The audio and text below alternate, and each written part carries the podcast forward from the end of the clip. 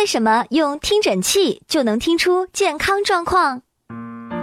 听诊器是通过一种结构如话筒或声电晶体，将由身体内发出的声波信号转变为电波信号，再通过一集成放大电路将电波信号大幅度放大，最后通过耳机或扬声器将放大了的电波还原为声波，从而得到放大了的人体内声波信号。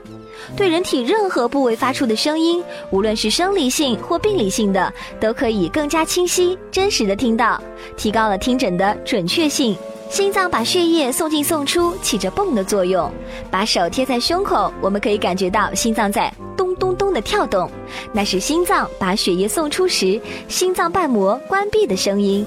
健康人的心脏瓣膜是在健康的工作着的。但如果生病了，他的情况就会变得十分糟糕，这用听诊器就能听出来哦。